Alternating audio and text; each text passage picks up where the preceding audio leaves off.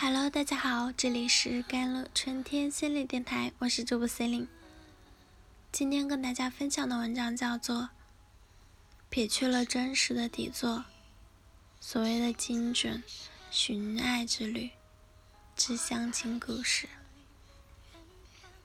这是北京前段时间一个高学历相亲平台一场活动的报名门槛。简单来说，就是要有钱、有颜、有学识，缺一不可。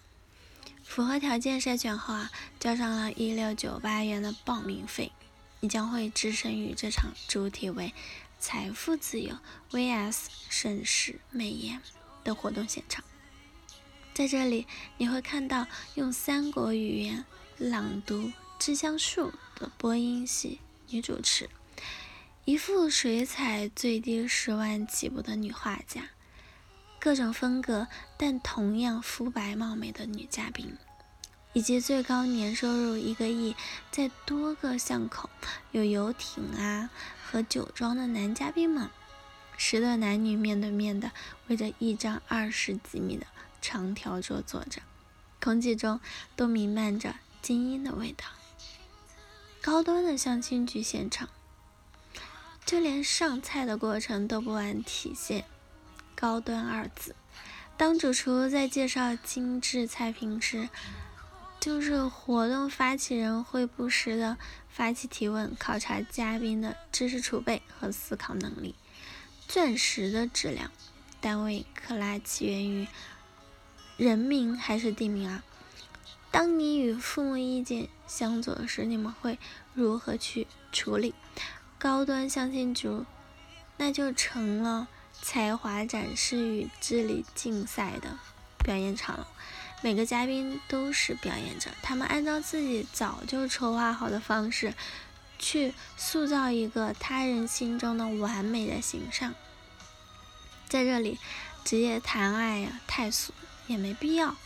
于是他们一边聊诗歌、艺术、钻石、社会问题，一边用敏锐的观察力去甄别对面的人。一旦发现没有自己感兴趣的，便会毫不犹豫的提前离场。效率对他们来说可比爱情重要多了。如今呢？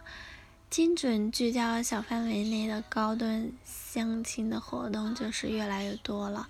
筛选条件大多是根据毕业的院校啊、海归啊、职业的领域啊、长期居住地进行划分。业内的人士把这称作人群精准的匹配。而对第一次参加这样高端相亲局的新人来说，其实压迫感丝毫不亚于第一次见面面试时的。无措和紧张。来自安徽某县城的小镇做题家呢韩宇文，他今年二十八岁，上海交大硕士毕业的，从事的职业是 HR，工作三年，单身三年，看着新来的年轻同事一脸幸福的嫁给了家里推荐的相亲相对象了。韩玉文呢，就开始意识到自己以为的相亲其实很小众，在别人那里呢，早已经是寻常，自己还搁这儿别扭了，人家早就结婚上岸了，仿佛回到了考场上，有人先交卷了，而我才刚写好第一题，抱着打不过就加入的心态。韩玉文注册了校友开发的相亲小程序。第一次参加线下的交友时，嗯，聚会的时候他就结结实实的被震撼到了。尽管提前做好了功课，但是在简短利落的自我介绍之后，跟着的每一个女嘉宾仿佛参加辩论赛。那样口齿伶俐，他们姿态漂亮，眼神眼神中都透露着自信，还不忘对感兴趣的男嘉宾示好。刚刚三号男生说自己喜欢武术，其实研究生期间练过一段时间，待会儿可以跟你切磋一下。他们真的好厉害啊！对比之下，自己的局促显得如此的暗淡。等到小妞组的自由活动时啊，那韩玉文又一次被打击了。看到大多数都不约而同的加入了读书组，在白板上分享的书单几乎覆盖了文史哲正经啊。